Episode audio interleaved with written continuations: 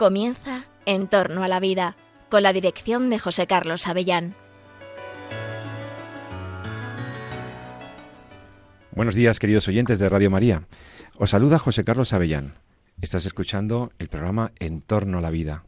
En torno a la vida, el programa que cada 14 días en la Radio de la Virgen se ocupa de los temas de la salud, de la vida, de la defensa de la vida, de, los, de, los, eh, de las políticas, de las leyes y de las acciones desde la sociedad civil que tienen que ver con la defensa y promoción de ese valor tan importante que es nuestra vida, nuestra vida física. Ya sabemos que la vida no es solo el soporte físico, pero aquí abordamos muchos, muchas veces otros elementos de la vida. Pero en realidad, eh, hablar de la vida como un bien, como un valor, ha tenido además siempre una significación jurídica. Fijaos que la, la, la vida humana como tal es, ha sido concebida siempre como, no solo como un bien social, un bien de la comunidad o un bien individual, sino como algo que debía ser protegido por el derecho. Y en ese sentido, eh, hemos tenido diversas legislaciones a lo largo de la historia que iban, el derecho ha ido en una progresiva, cada vez mayor, en teoría, protección de la vida humana. Solamente hay algunos elementos que claramente contradicen esta teoría del progreso hacia una mayor protección del bien jurídico de la vida humana, de la vida biológica humana. Una de las de los mayores retrocesos en este progreso del derecho occidental ha sido las legislaciones sucesivas sobre el aborto, sobre el aborto procurado, sobre el aborto voluntario, por supuesto. En España sabemos mucho de eso. En España, eh, el aborto, la muerte intencional del fruto de la concepción, de ese nasciturus, que así lo llaman también en el mundo jurídico, la muerte intencional del nasciturus siempre fue eh, algo malo y, considerado y tipificado como, como un delito. Durante bueno, muchos decenios se configuró como un delito. Eh, todos sabemos cómo en los años 80, a mediados de los años 80, se reguló de una manera nueva el tema del aborto en España. Se despenalizaba, no se castigaba la conducta abortiva de la mujer que abortaba voluntariamente en tres indicaciones, en tres supuestos.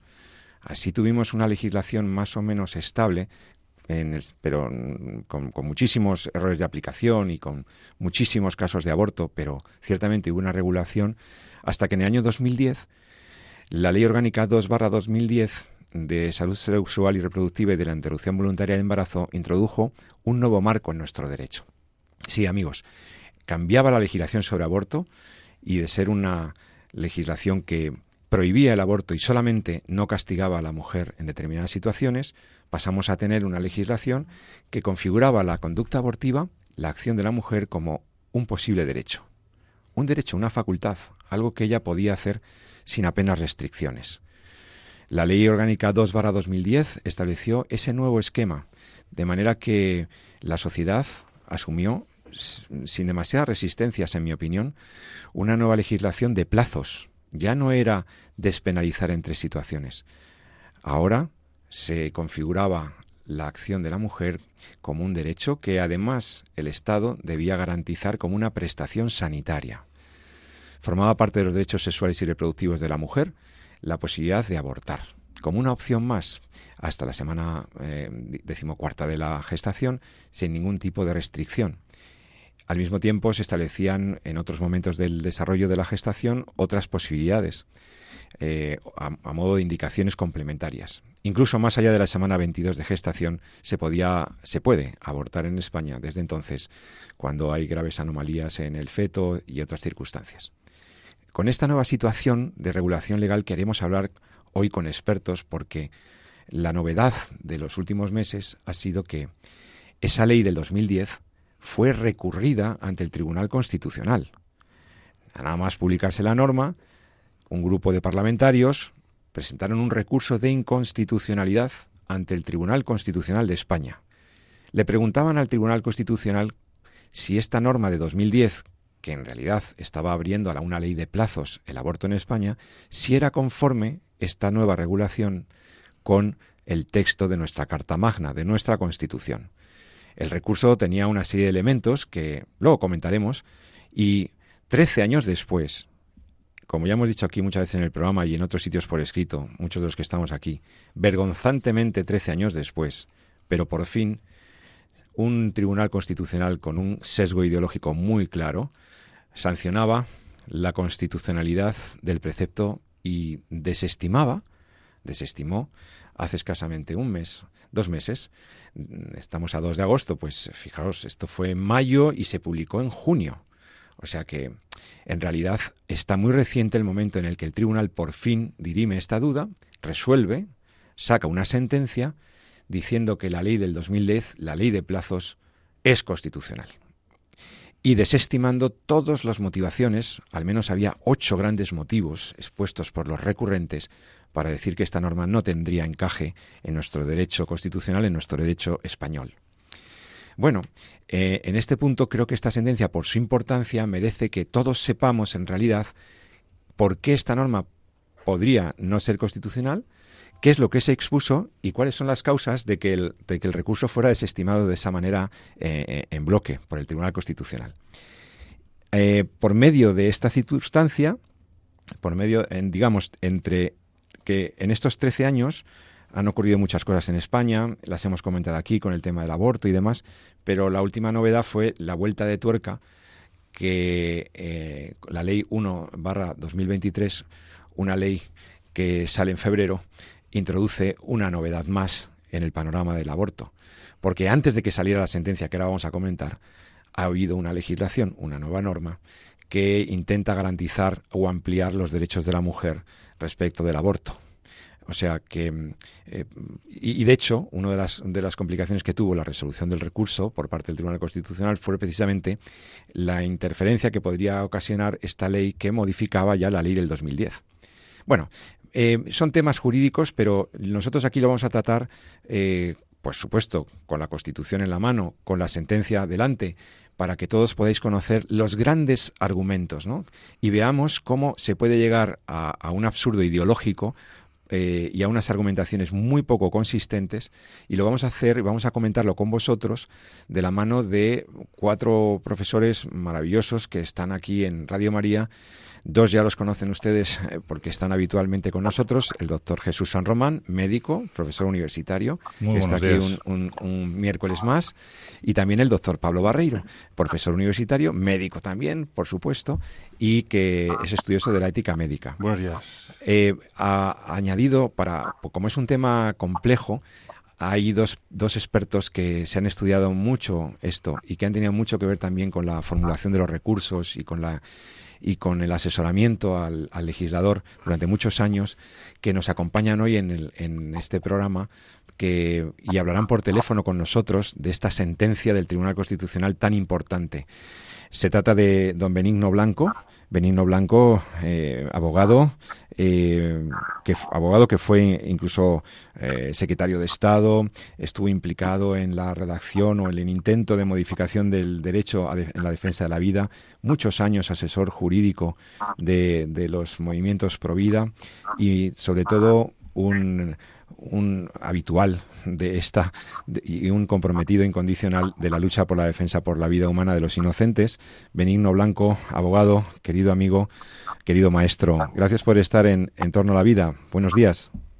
Buenos días, José Carlos, y a todos los demás. Muchísimas gracias por invitarme. Como esto de la sentencia del Tribunal Constitucional, tú la has trabajado muchísimo eh, y, y, la conoces bien, pues ya solamente, solamente con, con tu presencia sería suficiente, pero es que hay una persona que tú y yo conocemos muy bien, y también los oyentes de Radio María, porque ha estado en nuestro programa en dos o tres ocasiones anteriores, que también es buen jurista, diputado muchos años, defendiendo leyes justas, responsable también de numerosos escritos eh, en defensa de la vida humana ante los tribunales españoles y ante los tribunales europeos, y que es nada menos que don José Eugenio Azpiroz.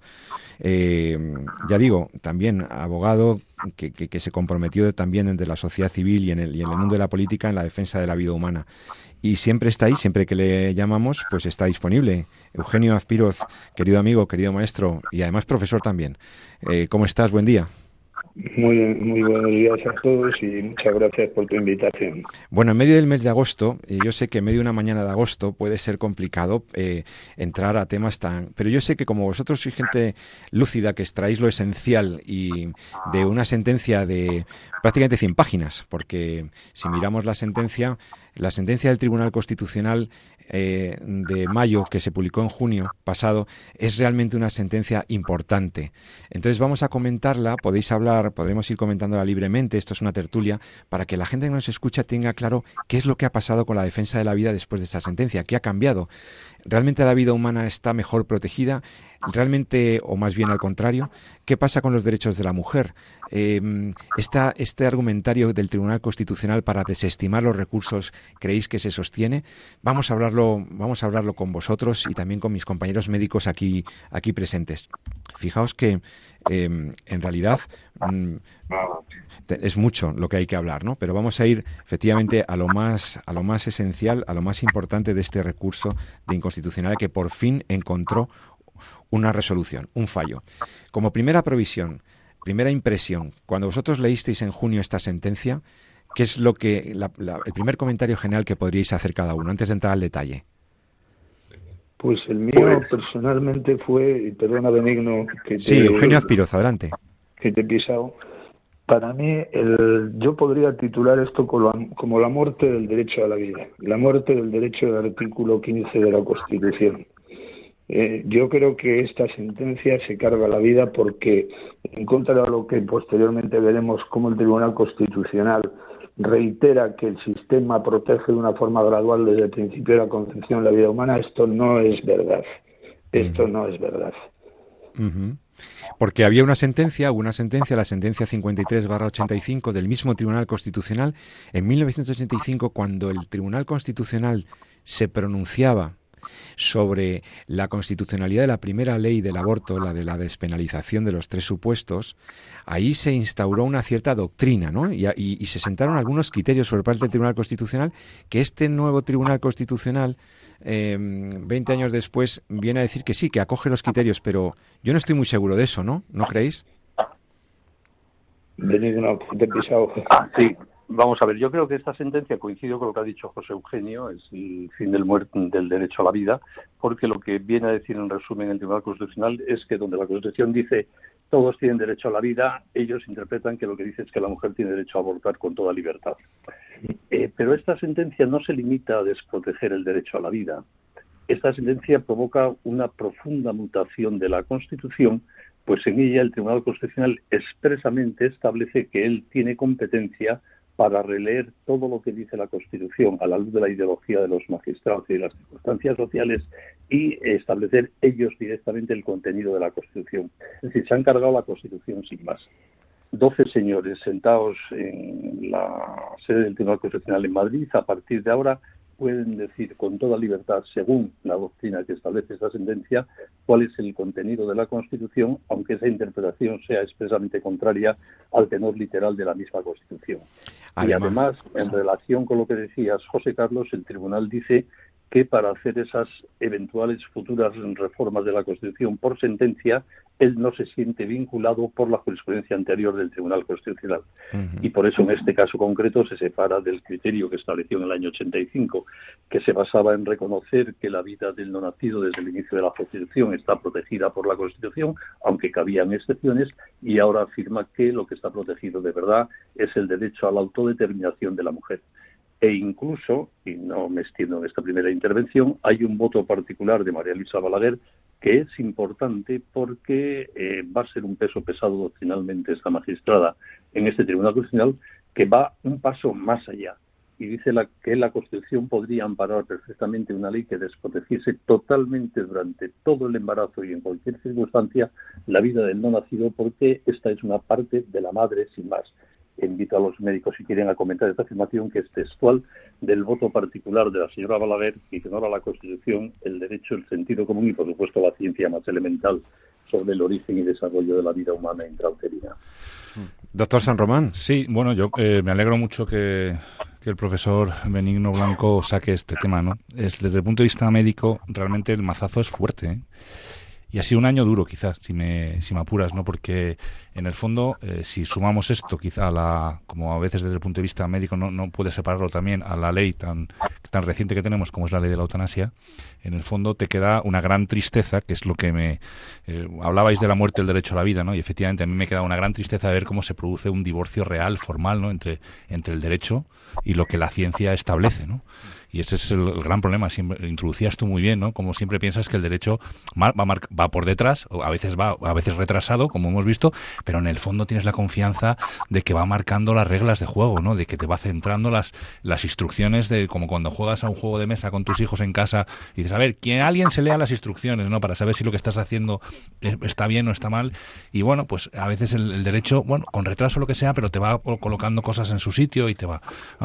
Y bueno, eh, esto ha sido muy... Eh, esto que comentaba, este voto particular que comentaba el, profesor Blanco, en el que eh, realmente te pone encima de la mesa algo que está absolutamente abandonado por la ciencia desde hace ya muchos lustros, ¿no? De que eh, desde el momento de la concepción hay un individuo que pertenece a la especie humana y que va tiene un programa de desarrollo autónomo que lo único que necesita es oxígeno y nutrición para seguir eh, desarrollándose como eh, como nosotros como en cualquier momento y que lo único que constituye es una etapa más en, nuestra existencia pero que está ahí dependiendo de su madre en ese momento de su vida como depende de su madre en otros momentos también pues resulta que todo eso se tira a la basura en, un, en una sentencia que, que, en el fondo lo que dice es que lástima, ¿no? que, que sesgo, ¿no? Que, que, mal, ¿no? Una sentencia ideológica, ¿verdad? Eh, quería hablar el doctor Barreiro. Sí, no, a mí me sorprende profundamente que se lancen opiniones eh, desde el ámbito eh, jurídico, opiniones científicas que son totalmente contrarias a las evidencias médicas, ¿no? Como ya se ha comentado,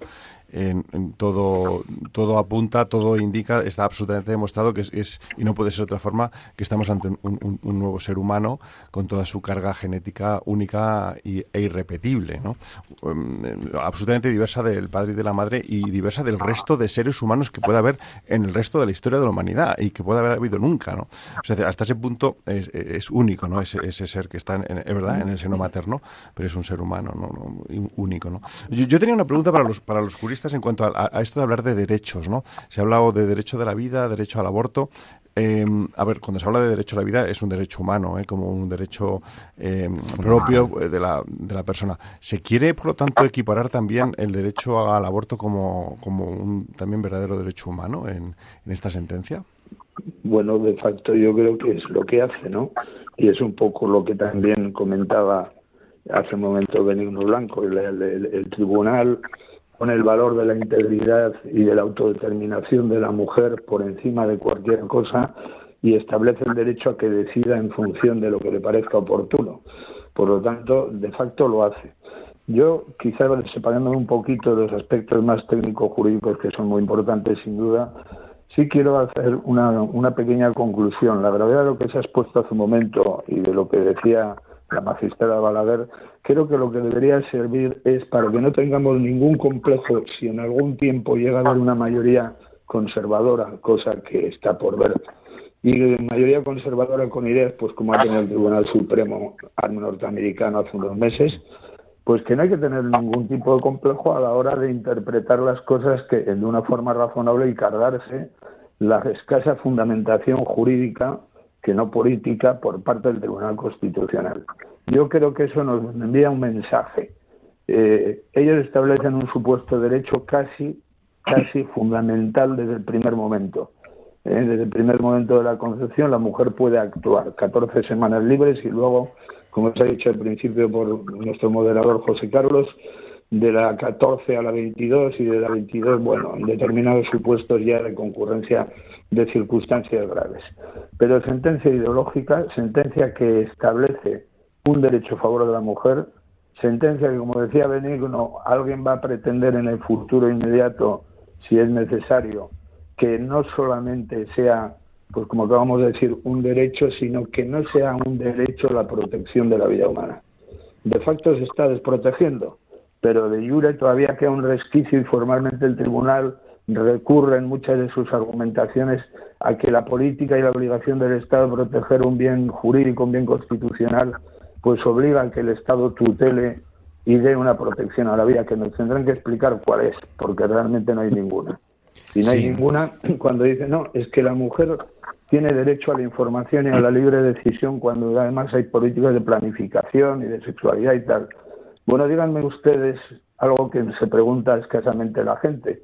¿Cómo es posible que tras tantos años de educación afectivo y sexual en los colegios, de inversión de miles de millones de pesetas en todo esto, desde hace ya décadas, se sigan teniendo en España del orden de 100.000 abortos ¿Cómo se explica? ¿Qué han aprendido las generaciones? ¿Qué han aprendido las mujeres españolas? ¿Qué métodos preconceptivos hay que no están funcionando?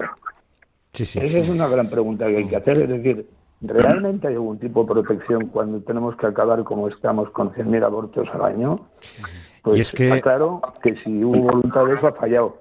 Sí. Y que si se pretende dar protección con eso no sea ningún tipo de protección. De manera que esa supuesta tutela en las 14 primeras semanas no existe en modo alguno. Es mentira. Y además creo que al tribunal le importa poco. Sí, de hecho, la pregunta del doctor Barreiro sobre si podía existir un derecho fundamental al aborto por, de la mujer es que es, es, lo que eh, lo que sea, lo que lo novedoso es que se, el Tribunal Constitucional también podría haberse excedido incluso en sus competencias, ¿no? Como en un momento a, la hora de generar un derecho, es decir, o, dar sanción de, validez constitucional a un pretendido derecho subjetivo que, que, de fundamental nada y que en todo caso, pero además de esto, eh, Pablo, mm, doctor Barreiro, no tenga usted duda, se han inventado un derecho, es un derecho que no existe, pero, también, pero también es que hay otro tema y es que lo aludía antes el doctor, el profesor Azpiroz es que lo que nosotros habíamos visto en la sentencia del 85 y lo que estaba latente en la, en la ponderación jurídica, digamos, del tema del aborto, es que el Tribunal Constitucional había dicho, bueno, aquí hay, aquí hay un conflicto, ¿no?, entre, entre dos, dos derechos o dos bienes, ¿no? El, el bien de la salud física y la autonomía de la mujer, por un lado, y su capacidad de autodeterminación, etcétera, y el otro bien que hay que proteger, que es la tutela de la vida y la salud del no nacido. El Tribunal, en el 85, al menos intentaba balancear, para mí, desastrosamente, entre los dos bienes, pero al menos hacía una ponderación, ¿no? Y se, mantenía lo que decía, lo que decía el profesor Azpirot, ¿no? Eh, el Tribunal Constitucional sancionó, dijo claramente que la vida del no nacido, que esos bebés eran personas no, pero que tenían un, que era un bien jurídico protegible su vida. Su vida física merecía la protección por parte de la administración del, Estado, que no eran titulares del de los derechos del artículo 15, pero eso, no quitaba que quedaran desprotegidos. La vuelta de turca que yo he percibido en la lectura de la sentencia es que ahora esa gradualidad en la protección eh, de la vida y tal se invierte, es decir, se parte de que la mujer tendría un derecho absoluto a decidir sobre, sobre su embarazo. Y lo que dice el mismo Tribunal Constitucional que, claro, a lo largo del proceso de la gestación, lo que se hace es limitar ese derecho de disposición de la mujer gradualmente. O sea, como que se limita con el paso del tiempo, que empieza siendo un derecho sin ningún límite en, los primeros, en las primeras semanas y que limitaríamos ese derecho en atención a eso. Claro, eso significa lo que ha dicho el doctor Aspiroz, una total desprotección del feto humano, del embrión humano en las primeras 14 semanas. Sí, pero y no solo eso, José. Y a ver, eh, Benigno. Sí, decía que no solo eso, José Carlos. El tribunal afirma irrestrictivamente ese derecho a la mujer. Leo de la página 46 de la sentencia. Una regulación que imponga a la mujer gestante una obligación de culminar el embarazo supondría una instrumentalización de la persona contraria al artículo 15 de la Constitución. Consideramos que la interrupción voluntaria del embarazo forma parte del contenido constitucionalmente protegido del derecho fundamental a la integridad física y moral en conexión con la dignidad de la persona y el libre desarrollo de su personalidad como principios rectores del orden político y la paz social. Es decir, el Tribunal Constitucional inventa un derecho, pero además lo hace conscientemente con la expresa voluntad de intentar vetar a través de esta sentencia cualquier intento de una eventual mayoría parlamentaria distinta de volver a una regulación protectora de la vida. Y lo hace haciendo el siguiente mecanismo intelectual. No juzga el articulado concreto de la ley recurrida del año 2010, sino que juzga y declara exigido por la Constitución y no solo constitucional el llamado sistema de plazos. Es decir, se extralimita en lo que se le planteó en el recurso, se extralimita en sus competencias, que son solo juzgar una ley concreta y lo hace con voluntad de imponer al Parlamento su decisión ideológica al respecto para el futuro. Aunque, como decía José Eugenio, la ventaja de una sentencia voluntarista e ideológica que atribuye al Tribunal Constitucional el derecho a decir lo que le dé la gana, incluso contradiciendo la letalidad de la Constitución, es que un eventual futuro Tribunal Constitucional formado por otras personas puede decir exactamente lo contrario. Y creo que esto eh, es un mensaje interesante para todos nuestros oyentes. Dado que desde esta sentencia la vida del no nacido queda radicalmente desprotegida en el sistema jurídico español, incluso en contra de lo que dice literalmente la Constitución, quiere decir que a partir de ella la batalla por la defensa de la vida ya nos corresponde absolutamente a los ciudadanos. El Estado ha renunciado a través del Constitucional y ha vetado que en el futuro se pueda proteger la vida del no nacido. Luego la batalla ahora corresponde a la sociedad civil. Nos corresponde a todos los que podemos influir en cómo piensan y cómo sienten todas las personas que determinan el clima cultural de nuestra sociedad. Nos corresponde a todos los que estamos cerca de las mujeres embarazadas para ayudarlas a que opten por la maternidad y no por el aborto, digan lo que digan las leyes y el Tribunal Constitucional. Creo que esta sentencia de momento cierra la batalla política y jurídica sobre el aborto, aunque eh, puede reabrirla la mayoría parlamentaria, como decía antes, y nos eh, atribuye a los ciudadanos normales y corrientes que estamos comprometidos con la vida la absoluta responsabilidad de defender la vida desde el punto de vista del apoyo a la mujer embarazada en clave solidaria y desde el punto de vista de la llamada batalla cultural o de valores hay que recrear un clima de compromiso con la vida y con la mujer embarazada al margen de lo que haga el Estado que ha renunciado a comprometerse en esta materia. Estás escuchando En torno a la vida eh, con José Carlos Avellán, Jesús San Román, Pablo Barreiro y nuestros invitados eh, de hoy, el eh, profesor Benigno Blanco y Eugenio José Eugenio Azpiroz. Estás en En torno a la vida. Sabes que Puedes enviarnos tus sugerencias, tus preguntas, cualquier cosa a nuestro correo electrónico en torno a la vida arroba radiomaria.es en torno a la vida arroba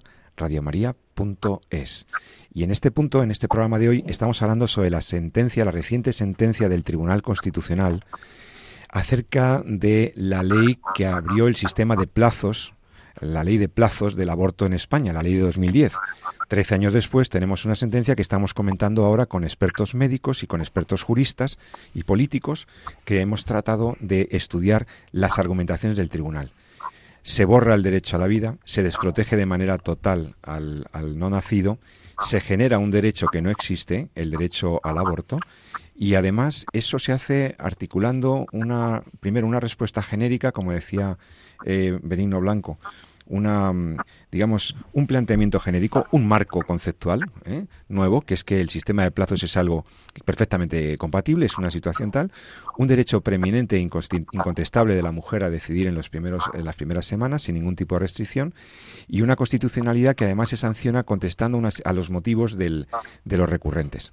Ahora la vamos a analizar, pero el doctor Pablo Barreiro, aquí en el estudio de Radio María, quería hacer una pregunta sí, una aportación. Yo tengo una inquietud eh, pues, creciente, ¿no? según lo que se va diciendo en este programa.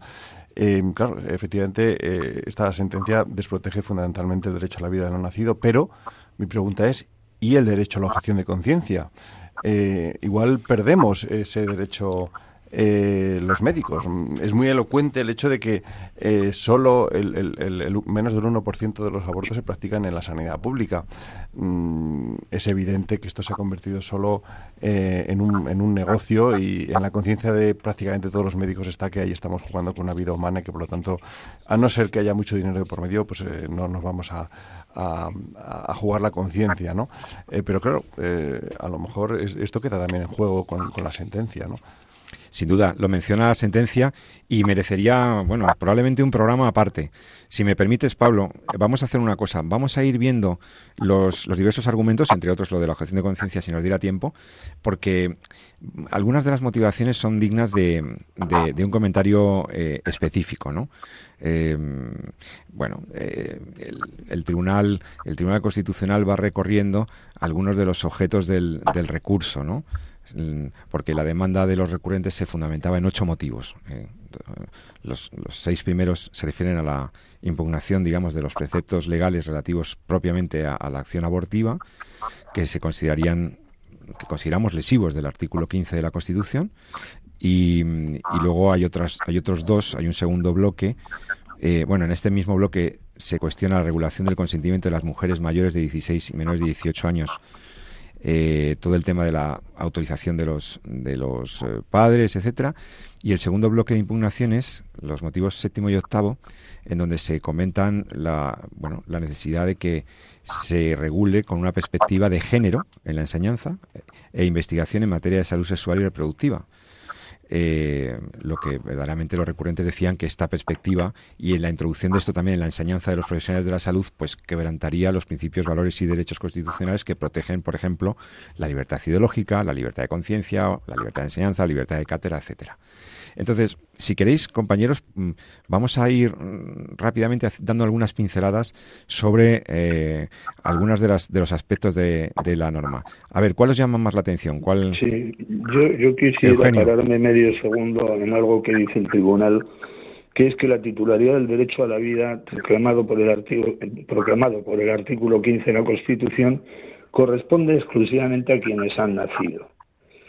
¿Por qué? Porque cuando uno nace, pues adquiere personalidad jurídica plena, ¿no? Eh, aquí siempre nos vamos al artículo 30 del Código Civil, ¿no? Que nazca y sea viable y tal y cual, pero nunca nos acordamos del 29, ¿no? Que el artículo 29 del Código Civil lo que nos recuerda es que no solo el, el concebido se tiene por nacido para todos los efectos que le sean favorables, cosa que desde luego, eh, desde el punto de vista constitucional, con esta sentencia ha fracasado totalmente. A mí sí me gustaría en esa apelación que hacía hace un momento, creo que con mucho acierto benigno, de que es el momento de volver a la sociedad civil, que esperemos que todavía exista y subsista, porque a veces la verdad es que da la impresión de que siempre las mismas personas siguen luchando y actuando. Bueno, pues ya desde el mundo del derecho por al menos un tiempo no va a haber posibilidad de modificar esta situación que se ha generado ahora. Pero me gustaría, antes lo decían los dos médicos, el doctor Barreiro y también el doctor Jesús, eh, se, ha, se ha hecho una abstracción total de lo que dice la ciencia. Desde el año 85, el anterior recurso aquí, desde luego ha evolucionado mucho las cosas, por si alguien tenía duda. Han pasado casi 40 años. En 40 años el desarrollo de la genética, de la biología, del conocimiento médico en relación a lo que es un ser humano y desde cuándo existe el ser humano como tal y qué trascendencia tiene eso, pues es importantísimo en mi opinión y no siempre se tiene en cuenta. Más aún, cuando se ha referido tangencialmente a esta cuestión, el, el Tribunal Constitucional habla de ser en potencia. Pues no, es ser en acto que si a ellos, como a nosotros, a esos embriones y esos fetos se les deja desarrollarse, pues terminarán siendo personas plenas. Es decir, que no es una mera potencialidad, es un acto con una teleología, con un proceso de ir generando una vida hasta ser adulta y morirse de una forma natural. Sí me gustaría en este sentido la opinión de ambos médicos, que sin duda tiene mucha más autoridad y conocimiento que el mío. Pues, pues sin duda comparto contigo pues eh, todo lo que dices y además eh, yo creo que es que aquí también, por lo menos a mí me ha hecho reflexionar eh, esta ley en este sentido, ¿no? Es una llamada a que no existen aquí las medias tintas, quiere decir, o, o sé eso no sé es, ¿no? Quiere decir, em, empezamos eh, medio claudicando civilmente quizá o como fuera, desde el punto de vista de, de lo que comentaba Pepe de la anterior ley, ¿no? De si el nasciturus, de si es un ser vivo pero no persona, de si hay un conflicto de intereses, si en el fondo cuando priman estos, en fin, cosas que, quizá desde el punto de vista eh, jurídico pues tienen, tienen su sentido, pero claro, desde el punto de vista eh, médico, cuando entiendes que desde el minuto uno hay ahí un ser humano con todo eh, en acto, con toda su realidad y toda su dignidad intrínseca, y que lo que está simplemente es una fase inicial de su desarrollo, pues claro, no acaba de entender. Que decir, la actitud que yo tengo que tener con, con esa vida real, nueva, es la misma que tengo que tener con si tuviera siete años, 14, 25, 36. ¿no? Estamos ante uno de nosotros, ¿no? Como bien dice esta plataforma, ¿no? Y eso, no, ahí no cabe medias tintas, ¿no? Que como médico hay cosas que puedo hacer y cosas que no puedo hacer entendiendo que estoy con un ser humano o no lo estoy, ¿no? Entonces, bueno, pues dices, bueno, ¿Me sorprende esta sentencia? Pues hombre, sí, por la dureza ¿no? que tiene desde el punto de vista ideológico, pero cuando uno la reflexiona, dice, bueno, es que venimos claudicando ¿no? desde hace tiempo ¿no? respecto a, la defensa de la vida, ¿no? poniendo siempre excusas, poniendo, haciendo que primen unos derechos sobre otros. ¿no? Sí, a mí, a mí me escandaliza eh, que desde el ámbito médico efectivamente se haya claudicado ¿no? a estas demandas que son en el fondo demandas sociales, ¿no? pero que son, son absolutamente ajenas a la medicina. Para un médico no hay ninguna duda que ahí está un ser humano. Eh, y desde un punto de vista ético, pero también desde un punto de vista realmente biomédico, eh, debería plantarse la clase médica hasta, hasta ante esta demanda, que es una demanda, como digo, social. Hablar de, del aborto como un, servicio sanitario es una verdadera aberración. Eh, no es, no es un, problema eh, sanitario el, eliminar una vida humana eh, incipiente. En todo caso, será un servicio social, si se quiere, y que la sociedad provea como quiera ese servicio, pero que no nos demande a los médicos ¿no? de, de, ejecutar ¿no? esa, esa, esa demanda. ¿no? Si, yo creo que si fuéramos honestos con, el, con nuestro nuestros libros en, la mano, sería la única respuesta que podríamos dar. Usted quiere aborto, pues búsquelo por, por otro lado, pero no, no venga aquí al médico a pedírselo. ¿no? Igual podríamos decir con la eutanasia, pero en este caso creo que es, es, particularmente doloroso. ¿no? En realidad, sí, Avelino, adelante. Sí, no, brevemente el tribunal, como antes he dicho, en el voto particular de la magistrada Balaguer, que es realmente escandaloso, eh, afirma que el no nacido es parte del cuerpo de la madre. Mm. Esa afirmación no consta en el texto oficial de la sentencia, en un voto particular, pero el texto de la sentencia firme en su página 56 dice lo siguiente. La vida prenatal se encuentra todavía en un estado hipotético o potencial. No voy a pedir a los médicos que interpreten esto porque es imposible, pero demuestra hasta qué punto se puede llegar a decir, perdóname la expresión, tonterías absolutas para justificar un prejuicio estrictamente ideológico de los magistrados del Constitucional.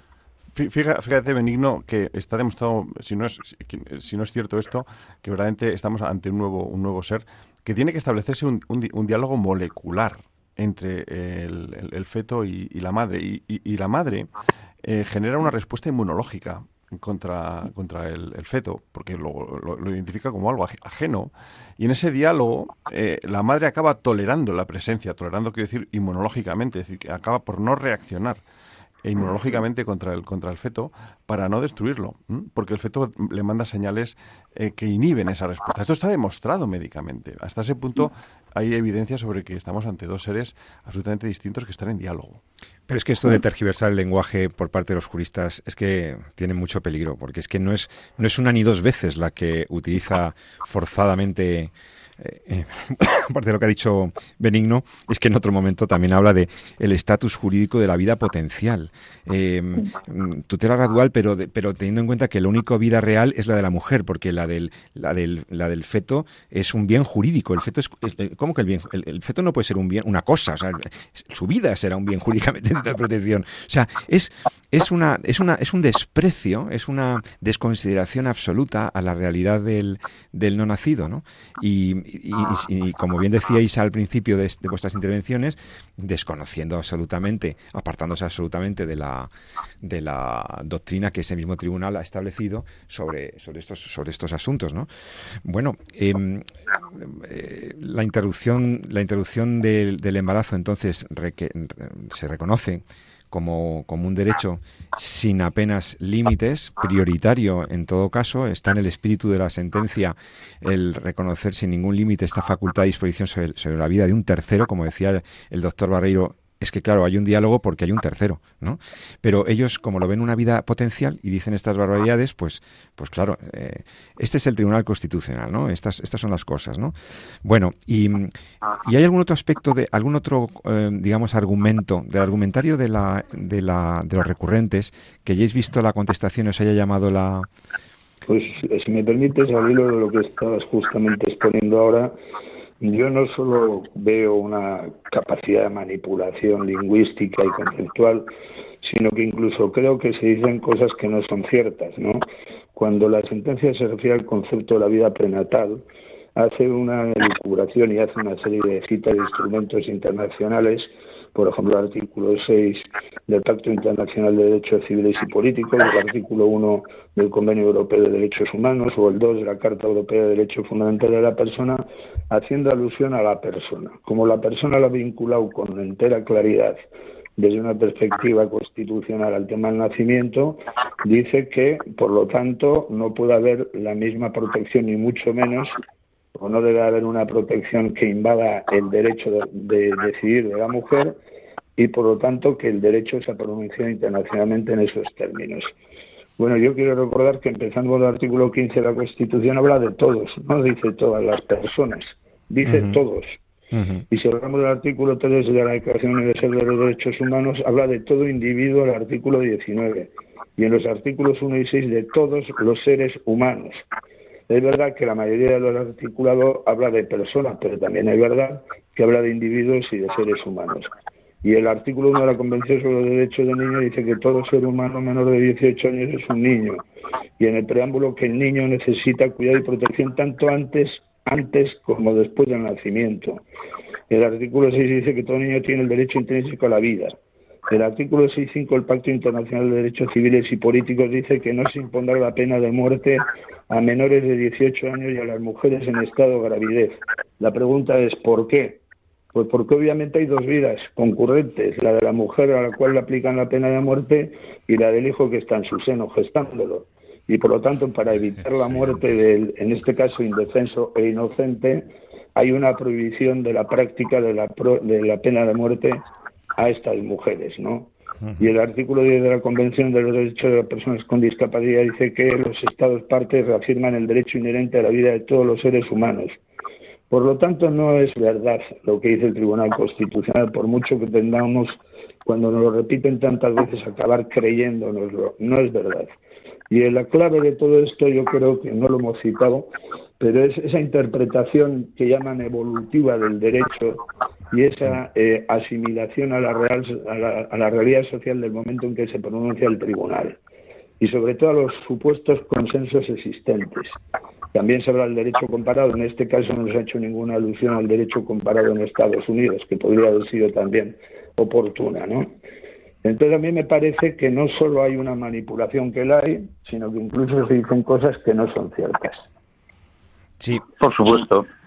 Y además, en la línea de lo que dice José Eugenio, insisto, en, por me parece algún argumento importante, cuando el Tribunal Constitucional dice que se basa en el cambio de opinión que ha habido a nivel mundial y en la realidad social desde el año 85, cuando dictó su primera sentencia en que reconocía desde el momento de la gestación la vida del no nacido como un bien protegido por la Constitución, en este momento hace una selección solo de los textos que le interesan. Omite, como acaba de recordar José Eugenio, la sentencia del año pasado en el caso 2 del Tribunal Supremo Americano y omite las reformas jurídicas en clave de protección de la vida que ha habido en países europeos como Hungría o Polonia. Es decir, hace una selección solo de los argumentos y de los datos que a él le favorecen, excluyendo como si no existiesen los que perjudican su arbitrario prejuicio ideológico.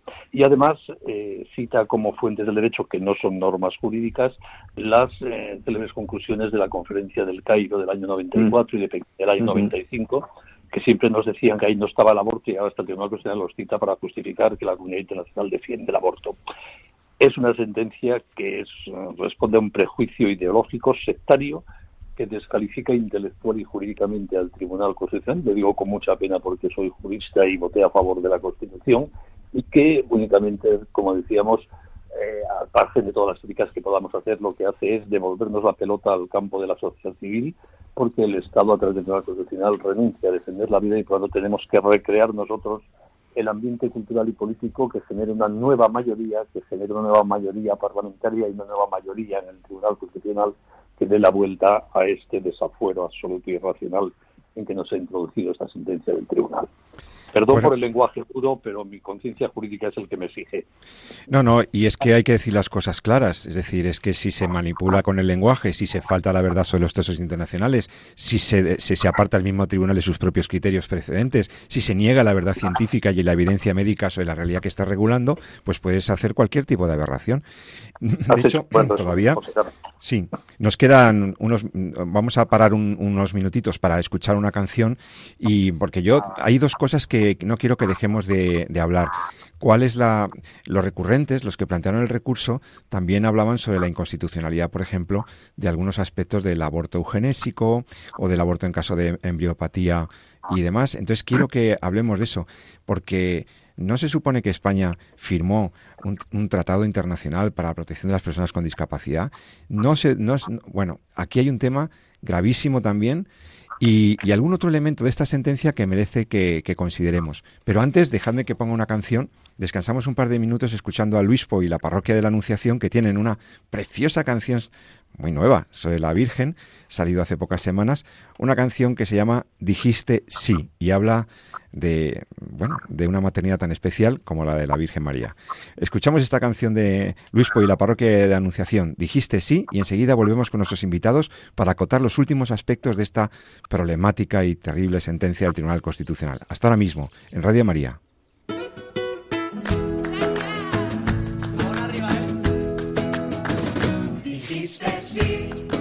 La tierra estalló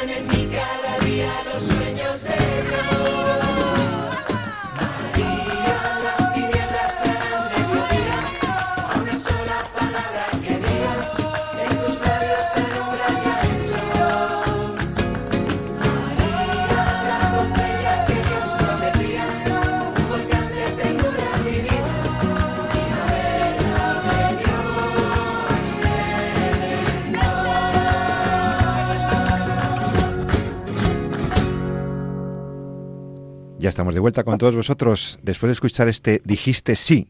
Eh, un sí a la vida y un sí a la salvación del género humano de la mano de la Virgen, de esta bonita canción que hemos escuchado del obispo y la parroquia de la Anunciación, que, que espero que os haya gustado.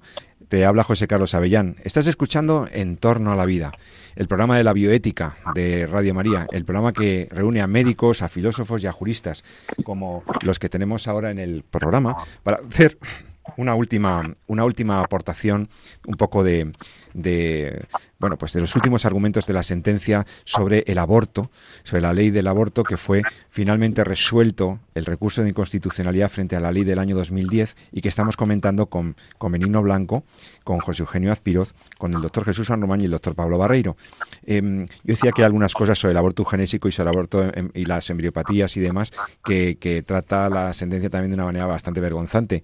Pero bueno, como queda poco tiempo, lo que, lo que queráis comentamos rápidamente. Adelante, libremente. ¿Quién quiere hablar? Por ejemplo, el doctor San Román quería hacer alguna aportación. Sí, por ser algo positivo también, ¿no? Afortunadamente la, la, la, ciencia tiene su propio camino, ¿no? La medicina tiene también, también el suyo, ¿no? Cada vez vamos a ver, eh, lo veremos en los próximos años, cómo empiezan a crecer las unidades de medicina fetal, la cirugía intrauterina, el entender al, eh, al niño en el interior de, del vientre de su madre como un paciente más. Y eso, pues bueno, pues si Dios quiere, pues poco a poco no irá integrándose, irá implantándose, entenderé, y volveremos a ver, como lo hacíamos en otro momento, ¿no? A, a, ver a esa primera etapa, pues otra vez a uno de nosotros ahí creciendo y al que hay que cuidar, ¿no? En el seno de su madre, ¿no? Sí, yo, yo eh, preveo también una cierta revuelta, o sea que como, como empiece a caber, a, a ponerse en cuestión la posibilidad de, de plantear la objeción ¿no? a, una solicitud de aborto por parte de los médicos, esto, esto puede ser un bueno, motivo importante de, de protestas, ¿no? Eh, porque, como digo, en la conciencia de todo médico está que estamos ante un ser humano, ¿no? Pues ahora, doctor Barreiro y doctor San Román, ustedes en la universidad van a tener que enseñar también sobre la práctica del aborto. ¿eh? En, la, en, la, asignatura de ginecología y demás, la ley establece que se tendrá que introducir la enseñanza y que esto es plenamente constitucional. Y enseñanza la además... de cátedra también está. De, sí, sí, pero la ley, la libertad de cátedra cede ante la necesidad de aquí de, de hacer una educación con perspectiva Mira, de género. Yo, sinceramente, yo, eh, eso lo hemos visto ya también en, en los másteres de bioética en lo que trabajamos, ¿no? Quiere decir, eh, cuando uno pone la realidad encima de la mesa, lo que se abre es la mente a, pensar. Y cuando uno piensa y se enfrenta a hechos tan tan claros, al menos surge la duda, ¿no? Si es que yo creo que aquí uno de los grandes problemas que hay con algunas ideologías es que tienen mucho miedo a que la gente piense, ¿no? Y, se, y, abra, ¿no? A la vista, de, a, a, la vista de la verdad, ¿no?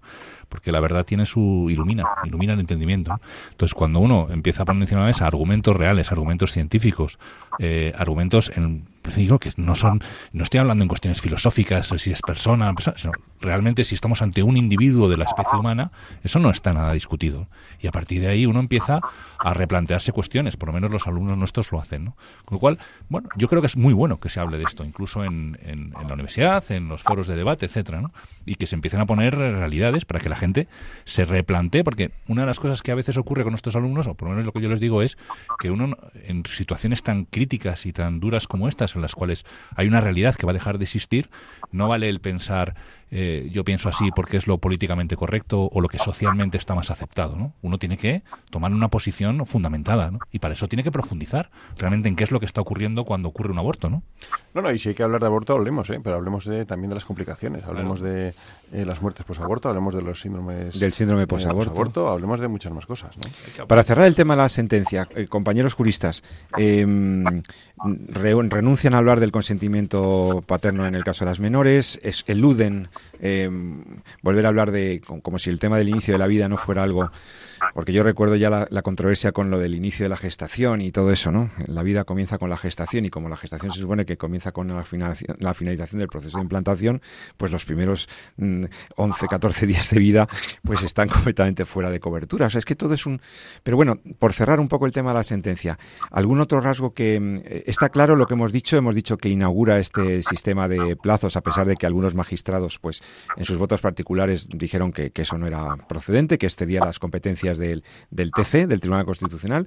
Claramente se posiciona en el reconocimiento de un derecho de la mujer que solamente cede o se limita con el avance de la gestación por una aparente, una aparente consideración al bien jurídico que es la vida del nasciturus, pero hay, hay, un, hay un tema que es lo del aborto eugenésico y alguna otra cosa, que si queréis comentar algo sobre ello. No, lo que hace es eh, repetir que dada la no exigibilidad de otra conducta es el principio que aplica. No exigibilidad de otra conducta, o sea, como la, a la madre no se le puede pedir otra cosa, entonces... O sea, no entra a considerar si el, la persona con anomalías de cualquier tipo eh, tiene un derecho a la vida reconocido internacionalmente o no, sino que aplica el criterio de la primacía de esa libertad de autodeterminación de la mujer ante una situación difícil, cuando considera que es perfectamente constitucional lo que llaman literalmente el aborto embriopático, porque huye de utilizar la terminología de aborto mm. eugenésico que sí la había utilizado en el año 55. Eso es políticamente correcto. Claro, hablar de eugenesia suena a los nazis y suena a seleccionar entre personas. Eugenesia es una palabra con una carga potentísima. Y claro, prefieren hablar de aborto en caso de embriopatía fetal grave y no sé qué. Bueno, ya hay un, contrasentido médico, ¿no? Embriopatía fetal, o sea, son dos etapas diferentes. bueno, eso no sé si lo digo, lo he dicho yo a lo mejor. O, da igual, o el aborto, el aborto embriopático eh, se entiende que si es así debería ser en, durante la etapa del embrión, dentro de los cuales hay muchísimas malformaciones que aún no han sido diagnosticadas. ¿no? Quiero decir, es que no hay por dónde pillarlo. Esto cuando, por cierto, dice que no es necesario y que es perfectamente constitucional que se retire la obligación de informar a, la, a la madre. ¿Os, ¿Os acordáis también en el fundamento eh, el artículo quinto, 17, el artículo 17 de la ley, ¿no? Información previa al consentimiento de la mujer embarazada para realización del aborto a petición de es que el artículo 17.2 lo que establecía era la, información mediante entrega en sobre cerrado. Luego en el párrafo 5, en el apartado 5, sí establece la posibilidad, a petición de la mujer, de que haya una información verbal, lo cual va en contra de la supuesta capacidad de información que tienen las mujeres embarazadas, porque si no, se les daría todo tipo de información y explicación de lo que supone el embarazo, de las medidas que hay de apoyo, de lo que supone el aborto y los síntomas por aborto, etcétera, y eso no se da, eso se elude, se daba un sobre y se acabó. Es el tribunal que ha basado la protección del embrión justamente en el derecho de información y de un otorgamiento de un consentimiento válido por la mujer, porque se supone que sabe lo que hace, pues lógicamente no se produce con la situación de mantener el artículo 17.2 como constitucional. ¿Benigno? Sí, no, lo que hace el tribunal es eh, sumarse a la tesis de que hay que presentar como bondadoso el aborto y que por lo tanto la información puede ser un obstáculo a la libertad de la mujer. De hecho, la reforma de la ley del aborto de este año, la de la ley de 28 de febrero, que no ha sido enjuiciada todavía por el Tribunal Constitucional, es una ley que básicamente a lo que viene es a promover el aborto. No cambia casi nada, salvo el tema de las menores, eh, la legislación penal del aborto, pero el 90% de sus artículos lo que hacen es atribuir competencias a las administraciones públicas para promover y facilitar el aborto. Y el Tribunal Constitucional se subreticiamente se suma esta perspectiva de que el aborto no solo no debe ser algo penalmente perseguido o limitado, sino que debe ser algo promovido como exaltación del derecho a la libertad sexual y de autodeterminación de la mujer.